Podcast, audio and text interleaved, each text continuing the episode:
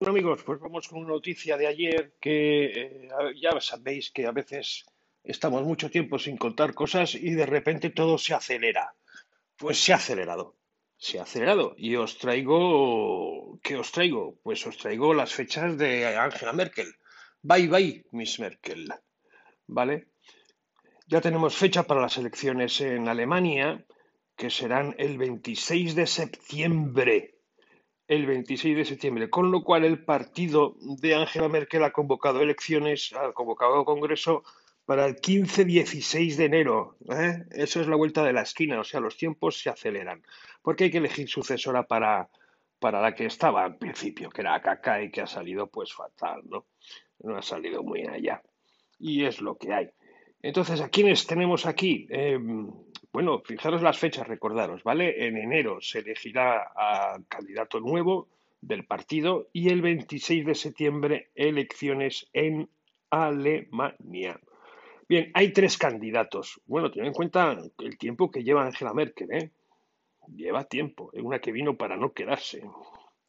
Pues para no quedarse y no durar mucho, pues eh, bueno, ahí está. Ahí está, su legado será cuál, el Brexit. Ya veremos, ¿de acuerdo?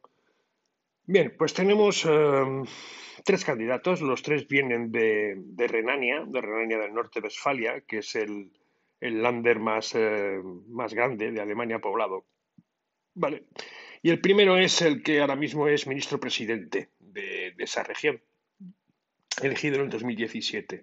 Armin Laschet, 59 años. Armin Laschet, 59 años, ¿vale? Que es un fiel seguidor de Angela Merkel, centrista, ¿vale? Que no estaba muy de acuerdo con, con el tema de la política de, de Merkel de, los refugiados. Pero bueno, ahí está, ¿vale? 59 años. Armin Laschet. En teoría será el nuevo Delfín. En teoría, no se sabe, ¿vale? Pero claro, hay otros dos. Uno es Friedrich Friedrich Merz, de 65 años. Este fue el que perdió con AKK. ¿Vale? Este es conservador.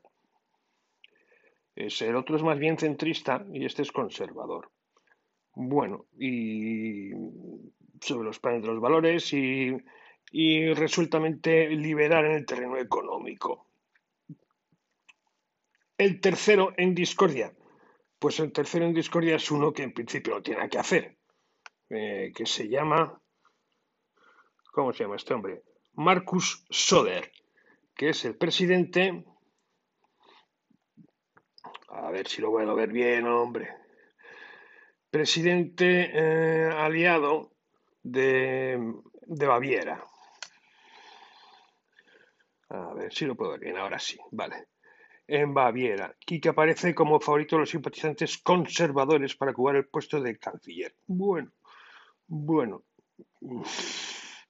es lo que hay. Eh, este hombre que se llama, os lo he dicho, ¿cómo he dicho que se llama este hombre? Norbert Rogen, ¿vale? Así que tenemos a Armin Laschet, Friedrich Merz y Norbert Rogen, que es un totalmente, bueno, dice que se presenta como menos ambicioso, como un, bueno, que está ahí, ¿no? Vamos a ver en qué acaba ya lo veis. Así que tendremos nuevo candidato, un sustituto de Merkel, 15-16 de enero. Y a partir de ahí, elecciones en septiembre. Las cosas se aceleran.